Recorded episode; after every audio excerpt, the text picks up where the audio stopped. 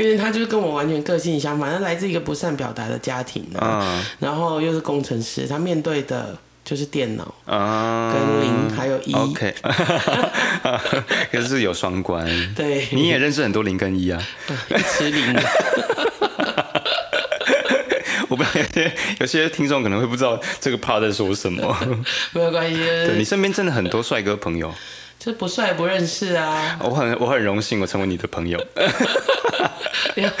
自肥自肥。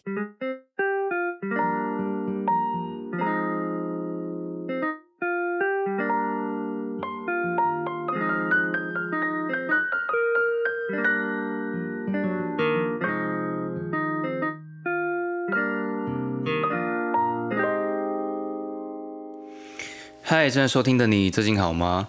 也许你会想和我们分享你的心情，或是你生活上遇到的问题。欢迎你可以留言。虽然这些问题呢暂时不一定能够立马得到适当的答案，但之后我期待能够结合频道上面的主题呢，让我们大家一起来讨论，好吗？同时呢，请你先订阅、分享和留言给我关于收听之后的感想跟建议。这里是想要在寒冷的冬天给你温暖的，就这样生活吧。我是九。今天来到现场的呢，是我一位很好的朋友。其实我还蛮担心他等一下出招我接不了。但 我常常跟他生活当中，我们就是一直不断的在冷笑微他，而且他整他本身就是一个正能量体，正正能量体，这个体也有点有点 有点庞大。我们欢迎芭芭拉。Hello，我是芭芭拉。我一出生就是先用海绵体，就知道接下来这一集的整个那个走向会是多歪了。没，我们是以教育的方向来出发，好不好？你说性教育、寓教于乐，教育了，对，本着教育的初衷。对，而且你本身就是缠绕画的老师吗？呃，对，就是这一方面有钻研一下。从你的脸书上面有很多的故事，不管是笑话集也好，或者是你去实际教学的，跟阿公阿妈或是经障的朋友们这样子。嗯对，我想要听听一下你自自己怎么开始接触缠绕的。嗯，缠绕这件事情是有一天我在下班的时候，我去逛成品，然后发现。哎，一系列出了很多缠绕相关的书，然后这书的腰带上面都写说，只要会拿笔写字就会画画，我就觉得哇塞，超吸引我的。因为上个世纪我还在当国中生的时候呢，本人上课就是以空姐的态度在上课，是立志想要当空姐吗？呃，并不是，是整天都放空啊，然后 整天都空空、啊、空空对对对。然后上课的时候，老师讲什么我都完全听不到，然后我就在课本里面乱画这样，可是也画不出个所以然，因为那个时候自己还是会被所谓的好作品、不好的作品给限制住，然后。呃，我看到那个书的腰带写说，只要会拿笔写字就会画画，我就觉得哇太棒了，然后我就去报名那个四十分钟的体验课，那透过简单的线条啊、元素啊，哎、也让我画出一个像样的作品来，而且觉得最棒的惊喜就是在过程当中，我觉得我是很享受的，然后很投入的，那没有任何的对与不对，没有任何的好与不好，这一些自我批判的部分。对对对嗯对对，我就觉得哇，太棒了！这真的是一个蛮棒的可以助人的好工具。是然后，因为那时候我刚好正在做艺术治疗的相关的训练，哦我就觉得好像可以做一些结合。结合对对对，OK，等于是说，其实刚开始这件事情，他就已经先让你找到自己，就是认可你自己了。嗯，我觉得这个也是会有一个过程诶，不会是马上，因为就像是一过程当中，就像。我们在欣赏作品的时候，难免还是会被技巧好的，嗯或者是上面很丰富的啊这些东西给限制住说哇，这才是所谓的好作品。因为这是思考的惯习嘛，对不对？对对对嗯对对啊，所以那你去教，那你去，所以你等于是说，你去实际上去教，不管是长辈啊，或者是一些呃精障的精呃身心障碍身心障碍者，就是嗯，其实你会花比较更多的心力在这件事情上面，就让他们去真的去感受跟体验到，就是关于缠绕的这个要讲的一个精神嘛。嗯，就提了一个很有趣的嗯发问呢、我觉得最有趣的就是我们会认为长辈身心障碍者需要花多一点力气去认同自己，其实他们才是最认同自己的。他们抛开了这些世俗俗对世的那些对评价，评价，他们像老人家就会觉得说，哎，我好久没有画画了，啊我很久没有拿笔了，我来认真，我就好像回到孩子一样，嗯他们就尽情的去玩耍，真的就是玩耍的过程。然后身心障碍的朋友们，我觉得即便是他们也是有机会去参与不一样的体验，嗯所以不会拿笔也没有关系，我们就试试看。嗯那我觉得过程当中他们是享受的，是愉快的，嗯反而是所谓的高知识分子们，对啊，所谓的限制特别多对，，限制特别多。嗯哎、我这样对吗？我好像跟别人不一样，我这样可以吗？然后在过程当中有好多好多的核对，老师，我这样这个跟你好像不太一样，可以吗？然后这样对吗？可是我我看到的是他们背后那个好想被称赞、被赞美，啊，就很像路上很瘦的女生，有没有？啊，那大腿有点粗，屁啊！那中大腿中间黄金猎犬跑过去，他没感觉，他们给我大腿粗，对啊。可是我也曾经就说，啊哎、好像有点粗哎、然后就被这个人白眼这样。对，但是其实就是一般人来说，大家都会会力求完美，所以其实，在那个过程里面，他他在创作的过程里面会会有一直会卡住，比较容易卡住，对，就是会觉得说，哎、哎、啊，我下错了。我我之前跟你学的时候，其实我也是有这个问题，但是后来后来，我相信那个一直不断的不断的练习当中，你会开始慢慢放下一些东西，嗯，然后而且是就是后来就觉得，哎、你这样下其实也没有不行。对啊，嗯，对，如果你觉得不好看，那你就想看，哎，怎么怎么样，接下来怎么样画，嗯。让它可以那个，而且很容易就可以变成是真的是一个艺术品，哎，就自己都觉得可以画一画之后，然后表框放大输出放在家里这样子。没错，呃我觉得那个当下享受过程才是最最重重要的。画什么画，我所以我，我常常跟来认识缠绕的朋友说，缠绕不是教你画什么，而是怎么画，嗯。就是怎么去享受那个过程，即便是材料的。认识这个过程都是它的一个美妙的地方，嗯对啊，我觉得这个细节才是我们想要过程的细节啊。嗯，倒不是最后成品，因为最后成品那个好不好、美或不美，到底谁在定义的？嗯嗯对啊，如果都只是听到别人掌声，那我觉得这个世界太无聊了。OK，所以嗯，刚刚我们回到刚刚一开始你呃你接触的这个过程里面，到你后来实际从事去去教学，嗯，那你觉得缠绕画这件事情或者教学这件事情对你自己的改变是什么？嗯，除了刚刚提到说，呃，它可以是一个不断的自我肯定的，我觉得还有那个、欸放大对于身边的事物的观察。特别是小孩嘛。不不一定是小孩，帅哥也是可以是一种观察啊，是不是？我觉得我我我蛮喜欢那个看见人的那种非语言，或者是人跟人之间的互动的那种展现。嗯嗯嗯，对啊，所以我蛮喜欢就是在人潮多的地方稍微停留一下，嗯，然后看到那个前面人人跟人之间的流动，不管是他们有没有说话，嗯嗯即便只是一些简单的微妙的互动啊，哦，对啊，像在车站道别的旅客们，他们道别的方式，我就自己小剧场，哎、觉得他们是情侣、热恋中的情侣，或者是已经说帮他们。帮他们塞对话梗，就是对话框这样子吗。对对对，我蛮喜欢这样子的。然后我觉啊得这对我来说，就是生活当中有超级多的乐趣。乐趣，对，这个是你学缠绕之后才开始慢慢的做有这样的改变是吗？嗯，多多少少有去增强这一块，因为缠绕嗯它使用的元素就是生活当中你会看见的一些嗯点啊、线啊、弧线啊、圆圈圈，所以我会想要从生活当中，比如说橱窗的背板啊，嗯或者是人们身上衣服的花样啊、背包啊，去找到这一些。我可以创作的元素，可是我在找的过程当中，我当然也去观察到使用这些物件的人，或者是摆设橱窗的这些柜姐也好，或者客人也好哦之类的，我觉得我放大去观察以后，我觉得好有趣哦，就是人生如戏，全靠演技 就是一直发现这就是这个世界就是好多好多有趣的元素建构起来的。好，那那你自己还有什么其他有趣的观察吗？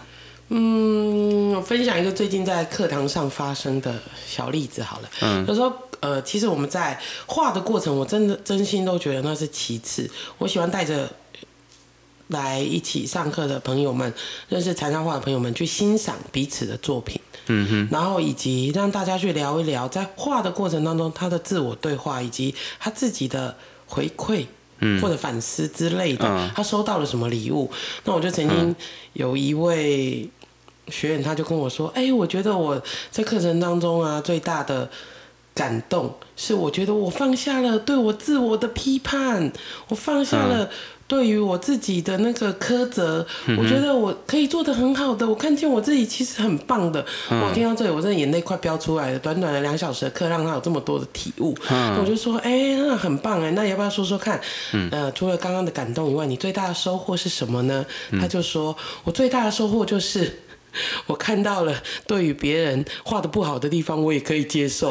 我就说好，前面，所以，所以这个我觉得人就很容易受到这些限制啊，可能还不自觉啊。但是我觉得这也都是蛮有趣的观察，这个过程也是对自己的提醒啊。哦对，OK OK，你我你还蛮常跟学生会有有一些很有趣的对话，对不对？嗯，我就蛮喜欢。看你写在脸书上，我都快笑死。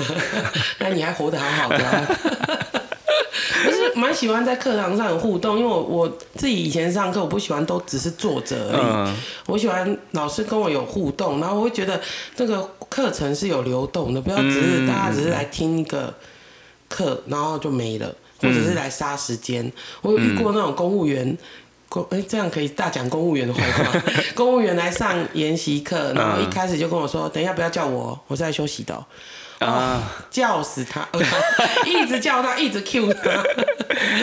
你自己就是呃，我们我们刚刚讲这个缠绕的部分啊，那可是我认识你之后，我就我就认识你的时候，我一直觉得你是一个呃蛮有很多故事，可是你又你又很乐观看待生活的，嗯，就你常常把一些挫折可以就是很幽默的带过，个人特质吧，这是你个人特质。嗯，我觉得我、嗯。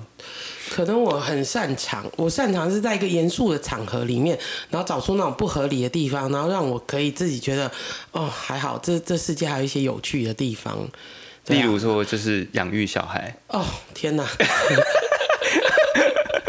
对，这也是一 环呢。哎、我记得有一次，嗯我孩子刚去上，我小孩现在四岁半嘛，然后三岁的时候，在他还刚是那个襁褓中的婴儿的时候，我呢，我那时候很不理性，我就嗯。告诉我自己说，啊，我要成为一个嗯、非常好的妈妈，就是我要一路陪伴他长大，嗯然后我要亲自带着他，就是陪着他成长的每个过程，让他大班以后再去上学吧。什么、啊、幼儿园幼幼班招生，我就赶快打电话去问有没有名额了。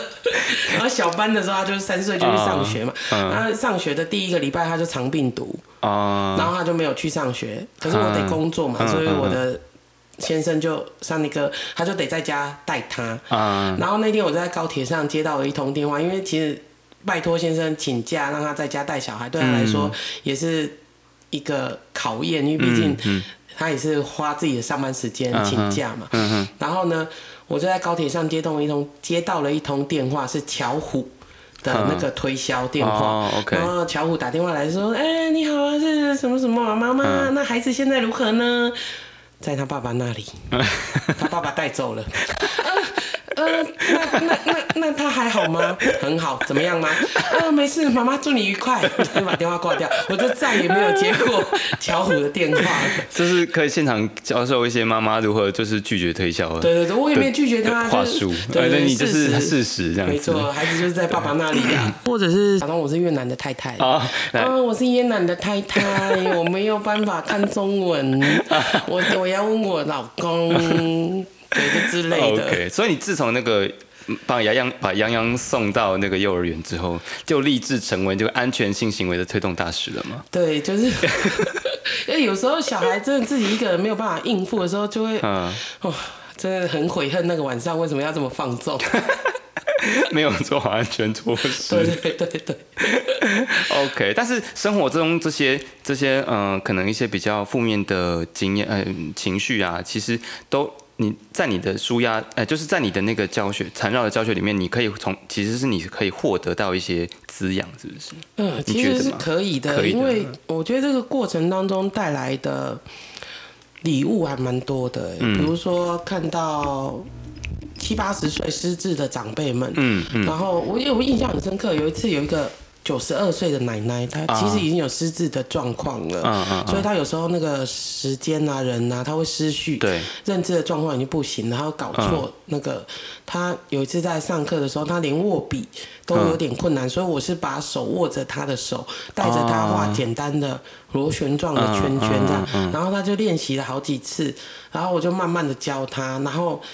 她下课的时候，他跑过来跟我说：“妈妈，谢谢你教我画画。”哦，我差点飙泪，飙泪就觉得哇，很值得哭哎。真的，就回家马上抱我自己的小孩，就觉得说，哎，就是自己当妈的那种深刻的感觉就跑出来了。但殊不知孩子没有跟你说妈妈谢谢你，个，他就你干嘛抱我？你是不是想要干嘛？小孩子很会，对呀、对，我们在在其实常常在爸爸的脸书上面看到他孩子如何的，就是语言攻击母亲。逆子，逆子，对，OK，所以其实蛮多这种很感人、很就是经验在你的教学里面，教学经验蛮多吗这种片刻的阶段。我有印象很深刻，还有一个有一对夫妻，嗯他们一起来画画。啊可是来画画之前，其实呃，他太太有写讯息给我，跟我讲嗯说是他勉强他先生来上课，并不是邀请。啊那我也蛮好奇，这先生是非自愿个案，怎么会来这样子？是他、来的时候两个人其实没什么互动，因为先生、啊太太有在讯息里面跟我讲说，他先生说上班已经很累了，我下班回家不想讲话，有事情传赖给我。啊，我觉得哎、这是这种夫妻关系好像。对啊，好像冰冷哎、嗯然后我就开始观察他们两个啊，哎、确实没有什么太多的眼神接触，肢体的接触也很少。嗯然后，于是我就设计了一个他们需要共同完成的一个画面，哎，嗯合作的画面。哦，对然后呢，他们就开始因为需要共同完成嘛，就开始不得不有一些接触了。然后呢，过程当中就开始有一些不一样的松开了。，OK，那虽然结束的时候，他们彼此之间还是。呃，也也也没有像一开始刚来的时候那么的冷淡啊，有距离啊，嗯嗯嗯但是还是可以感觉就是有慢慢的回温的这样子啊。那我就鼓励他们说，回到家的时候可以多做一些相关的练习呀、然后在一起呀、然后呃，课程当中我也邀请他们互相去赞美彼此，看着彼此的眼睛赞美彼此这样。然后两个礼拜以后，他太太写信给我，写讯息给我，跟我说，他先生说，哎、以后有什么话直接说就好，不用传赖。哦，哇，这改变很大哎。对，就是当然有些细节的方面我不方便透露太多，嗯只是只是会觉嗯得哇，这透过这些简单的步骤赞美彼此，看见彼此，嗯，都可以让彼此的关系去做改变松动，我觉得也是对我来说也是一个很棒的礼物。所以我回到家，我也对我先生尽量轻声细语。哎、不过说一下，嗯学缠绕最大的受益人是我先生呢，不是我自己。这样怎么说？因为人家会说哦，缠绕就是静心呐、然后自己可以有那个安定啊什么之类。其实最大的受益者是我先生，因为他多了两三小时的安静时光每天。所以鼓励各位先生让太太出去学画吧。可是现在缠绕画在国内现在在推动的，算是还算普及嘛？嗯，我觉得越来越多人知道这样，因为有纸有笔就可以进行啊，对大家来说是很方便取得的材料。可是它它基本上你刚刚刚好像开始我们讲到说，它其实就简单的一些基本的要素，比方说可能是点、对线这些东对西。对对，就很简单，有可能是我们在讲一通冗长的电话，嗯，然后无意之间顺手在纸上涂鸦出来的线条，嗯或者是嗯嗯，元素这样堆叠出来的。就是任何人只要会这些元素，基本上就就可以开始动笔了。会拿笔写字，听得懂人话，这很重要。因为像我小孩可能还小，或者是年纪比较小的孩子，他这种对于很结构的东西，嗯进行的方式太结构了，我觉得不要扼杀他们的创意。哦，对啊，所以我觉得大概大班左右可以跟着大人一起做，然后有一些变化、一些创意，我觉得都蛮欢迎来尝试看看的。然后大人也可以从从这个创作的过程做过程当中去得到一些压力的疏解，或者是说对自己不再有那么多的框架跟评价这样子。嗯，没错，哼哼对。，OK。好，那刚刚就是有谈到，就是夫妻，呃，他们是如何透过去共同学习，然后去经营一段关系。就我自己对你的观察了解，其实你在经营夫妻之道这这方面，其实也算是个能手。嗯，我就秉持着人生如戏，全靠演技 为人生的宗旨啊。就是幽默感真的是，我今天看你的脸书，真的就是压力大的时候，心情不好的时候看你脸书就对了。解忧，百忧解。你最近不是还发生了一件有趣的事情吗？对啊，半夜睡觉。万圣节快要到了那个礼拜，然后早上闹钟响的时候，我儿子还没起床，然后我就依偎在我先生的肩膀上，我就说：“老公，老公，礼拜六啊是万圣节，儿子的学校万圣节的活动，你不要忘记哦。”然后我老公就一脸不耐烦的把我推开，说：“知道了，你已经在鬼压床了。”就觉得彼此之间有这些小乐趣，也是蛮有，蛮能够就是让生活有一些不一样。他的幽默感是你调教出来的吗？我觉得是哎，因为他就是跟我完全个性相反，他来自一个不善表达的家庭啊，然后又是工程师，他面对的就是电脑啊，跟零还有一，OK，可是有双关。对，你也认识很多零跟一啊，一吃零。我不知道有些有些听众可能会不知道这个 part 在说什么，没有关系。对你身边真的很多帅哥朋友，这不帅不认识啊。我很我很荣幸我成为你的朋友，自肥自肥。OK，就是对你你你教你跟先生的相处，还有包括里面的小孩，其实也都是，而且小孩真的是很刁钻，要讲刁刁钻吗？他就是他很聪明，对他就是。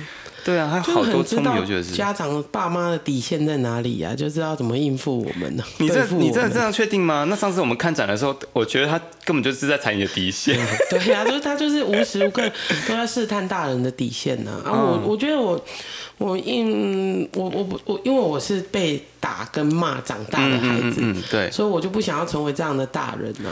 OK，对，所以这件事情就是关于教育这件事情，怎么教小孩这件事情，其实他。跟你的本性，或者是说你的过去成长经验比较有关系。嗯，我就不希望我成为什么样的大人，所以我就尽量不要往那个方向走。就是，因为其实人也是会有那个叫什么理智线断裂的时候，有很多次都很想要扒了一起啊。可是我都是先掐自己大腿，然后告诉自己就是我生的，我生的，我生的，就是让自己先冷静下来，然后先离开一下这个。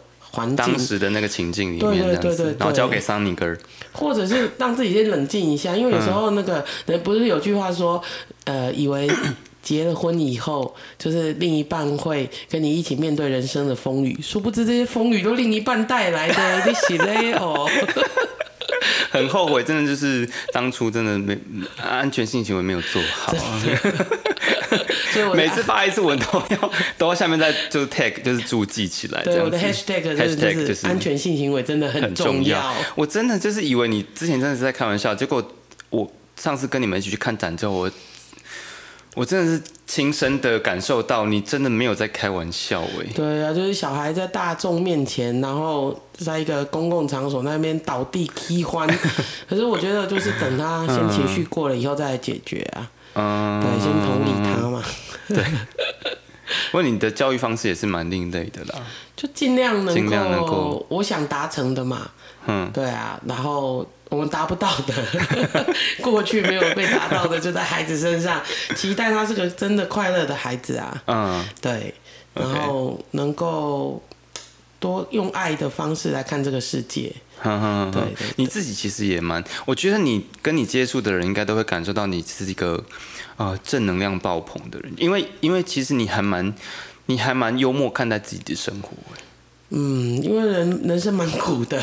嗯，我也没不能说人生蛮苦这种话太恶心了。应该是说，我用一点幽默的方式来看，也许这个世界或者是对待自己的方式就会温柔一点吧。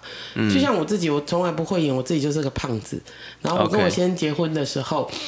我在结婚的第二天，婚礼的第二天就是要归宁嘛，我在等我弟弟来接我，从我婆婆家把我接回去娘家。嗯，然后那个等待的过程，我婆婆那时候我婆婆还在，她是很传统的妇女。对。然后对于我这种离经叛道的媳妇，她应该也是没有办法接受。然后她就看着我，然后就说：“啊，你家大口干不来减肥？就结婚第二天就叫我，就是说这种话，这样你要还要不要你入门呢、是不是？而且好像不得不得。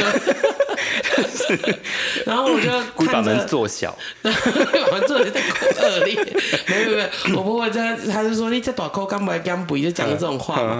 然后我当下当然是有一点点觉得，哈，怎么？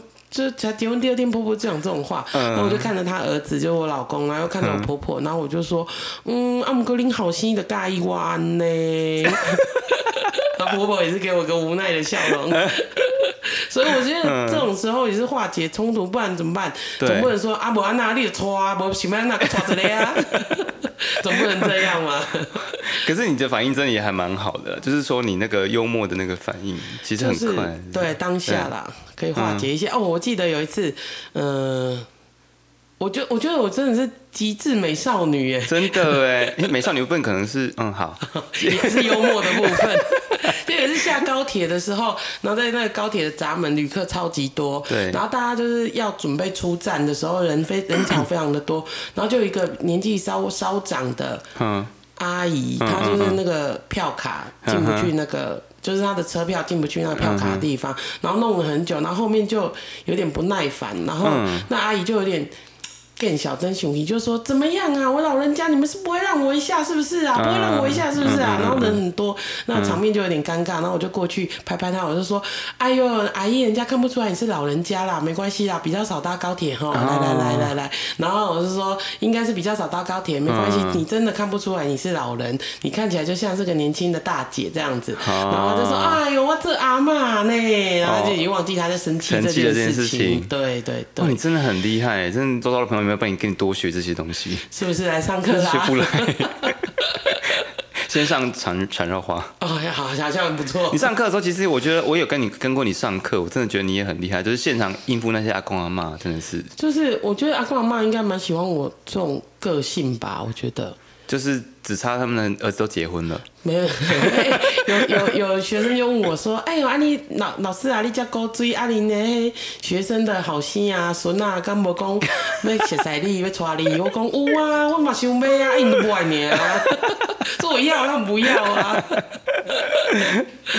OK，真的是很幽默，很幽默。但是其实这一路走来，其实你我知道你过过去，当然因为你刚刚有提到你自己的身形嘛，其实一定，我们就我们知道这是比较在过去的经验里面很常受到一些不愉快的经验，还好哎、还好，就是我个人蛮能够自我解嘲，算吗？嗯。就是我蛮能够接受我自己的，所以这种事情在我生活可能人生当中比较少接触到，哦、说所谓的霸凌啊或什么的，都是我太漂亮，人家嫉妒。有可能真的，就是能够，我觉得可能自己蛮能够接受自己的，所以人家也觉得这没什么好攻击的啊、嗯，对就是先自我，就是先接纳自己。我觉得接纳自己这件事情是蛮重要，知道自己就是这样，出来不满意。可是重点是你喜不喜欢你自己。我因为我真的有遇过有些女生，就是明明就很瘦了，然后她一直觉得她自己很胖，对啊，也是有这种，就是或者是就还是他们对，我觉得这些觉得自己不够好，背后其实都是很想要获得一些认同啊。嗯觉得我最近好胖哦，哪有？你看起来很瘦啊。但是想要得到就这一句啊，就两双腿中间已经可以走一一只拉多拉布拉多了。对，就是还没感觉。OK，好，今天很开心，就是你来跟我们聊缠绕，然后你自己的一些呃实际的教学经验，到你的这个豁达的人生。我当然我很希望我可以常跟你接触之后，我也可以开始这么的乐天，你知道吗？哎我都觉得每天都很开心。啊我哪有装逼？我没有装逼呀、对啊，就是我其实我我朋友已经觉得我蛮正向的了，大部分呢我觉得我蛮蛮正积极正向，可是可是我有时候太过严肃，但我很希望可以就是还可以跟你多多学习这种可以很幽默，就是自我解嘲，或者是说哎笑笑看人生的这种态度，嗯。我觉得这还蛮棒的。啊，最后呢，就是除了刚刚前面有讲到说你有实际做从事教学之外，其实你也办了一些展览，对不对？哦，对啊，我今年我觉得二零二零是一个蛮有趣的一个一个或者是短片。二零二零我觉得蛮有趣的。你说沉重吗？它有它沉重的地方，因为疫情真的做了好多对，改变嘛。嗯嗯嗯，然后我对很多人的生活，对啊，那我就觉得在这种沉重的时刻，好像也需要做一点点为自己的目标实践，所以我就在今年办了两个展览。嗯，对对对，我在九月的时候嗯。办的第一个展览，在嗯。现在还在展，在新瓦屋，竹北的新瓦屋。哦，OK，然后是我自己的作品集，是，然后我邀请了我的一个好朋友，他是个诗人，对。，，OK，斜杠青年，对对对斜杠青年，他本身，哎，我因为我因为他在一些做自工的场合遇见，然后嗯。后来有一些对话，我发现，哎，他是一个看世界充满着爱，然后很温暖的一个孩子，年轻人，年轻人这样子，对啊，年轻人，我邀请他为我的诗，为我的嗯那个为你写展览写诗。诗，对，我甚至写为你写诗，你不要想歪。好，OK，然后呢，他就为我做了两首诗，嗯那也邀请了我先生帮我写了诗，然后就在展区里面展示这样子。OK，那后来，哎，我觉得这个合作的过程蛮有意思的，不只是作品的呈现，然后我觉得对于人生啊，对于生活啊，对于一些价值观啊、信念的分享，都在这些一来一往的对话当中啊，具有了一些展现，然后一些。重新的柔和，所以我的第二个展现在正在展的，在十二号，啊十二月十二到二十四号，在香山牛埔这边有一个嗯，新的展览，又完全不一样。我们在三天之内就嗯呈现了一个全新的画风，然后也邀请了我的这个诗人朋友杨子，又帮我写了两首诗，嗯然后现在都在展区做呈现。嗯，OK，所以很期待，就是呃，我自己还没去了，但是我知道它是十二月十二号到二十四四号嘛，就是圣诞节前，对、嗯。OK，所以这这一段时间有空的朋友可以就是直接去现场看芭芭拉的创作，顺便了解一下什么是缠绕画。嗯。嗯，哎，那呃十二月十二号那天呃，就是有办了一个就是开展，对不对？对，开展开幕的茶会，还状况还怎么样？我觉得还蛮有趣的，就嗯。真的是。坐下来，然后因为这个展，同时还有另外一个从英国回来的摄影家，然后他是嘉莹，他曾经在英国有三四年的留学的生活，然后就住在动物园的旁边，是。他每天去拍动物。哦然后他发现，哎、其实真正住在牢笼里面的，反而不是这些这些动物，而是生活在这个地球的人类。嗯所以他的展刚好，呃，他展出的作品就是这些在牢笼里面受到禁锢的人们。哦，难怪、难怪你们这次主题会是 Be Out of Frame，对，就我们想要就是挣脱挣脱框框架。没错。嗯那刚好我的，呃，我呃呃很有趣，他问我要不要一起联展，我嗯。想也没想，我就答应他了。然后马上就跟我的私人朋友杨子联系，嗯杨子也是想也没想就答应我了。然后我们隔天就碰了，简单的在咖啡店碰了面，然后很快我们就定出这个主题，然后就以蜕变啊来做发想。哦，OK，对，因为这是第二个展，然后我希望做出跟第一个展截然不同的风格。嗯嗯然后我们要需要在短短三天之内，同时有画作，同时有诗的呈现，这个对我们来说都是一个考验。因为他上班也很忙，那对我有我该要有的课程啊，然后还有家庭生活要兼顾，真的是嗯。用生命在呈现这个作品。嗯。对对对，然后就做出了这一次的主题。这个主题也是在对话当中碰撞出来的。然后，嗯，杨子呢，他就非常的创意，就把我们两个的英文名字。我是 Barbara，B，然后他是 Edward 对，就把它结合在一起，Be out of friend。然后我们希望就是，即便在这个很有框架的世界里面，我们还是可以长出彼此的样子来。就像我一开始说的嘛，我喜欢观察这个世界，嗯这世界就是不同的元素所建构而成的，而我们就是这个世界的一份子，天哪，我起鸡皮疙瘩！你讲这一长串，是不是？我做了一个很棒的 ending。对，好，谢谢大家，感谢大家收听。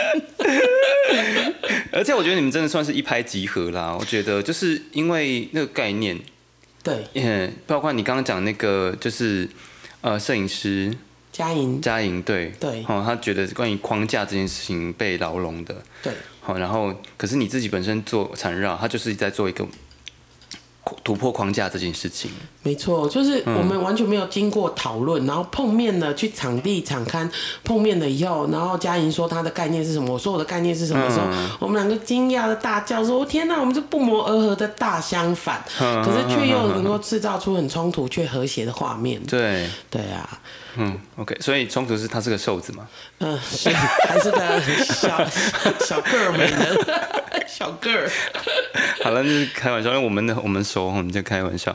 好了，那谢谢你今天就是哦，我再重申一下，这个时间点是十二月十二号到二十四号，在新竹香山区的牛埔南路十三号。对，绿住宅。绿住宅，对，那同时我的第一个展览在竹北的新瓦屋客家园区，还是持续在进行。对，到年底，到年底。没意外的话到年底，对呀、OK 因为完完全是截然不同的两个画风，嗯嗯所以可以去欣赏，它那包括布景的方式都完全不一样，嗯，对对对。好啊，也我也是也期待是说之后可以加影或者是杨子也可以邀请是啊，邀请他。们来上节目，说不定也会在展区遇见我们。嗯对对，OK，好啊好，谢谢你今天来跟我们聊你的人生跟缠绕。啊，谢谢舅，我觉得是很有趣的对话。好了，这里是就这样生活吧，我是 Joe，记得去帮我订阅、分享，还有留下你想要跟我说的话。我们下集见，拜拜。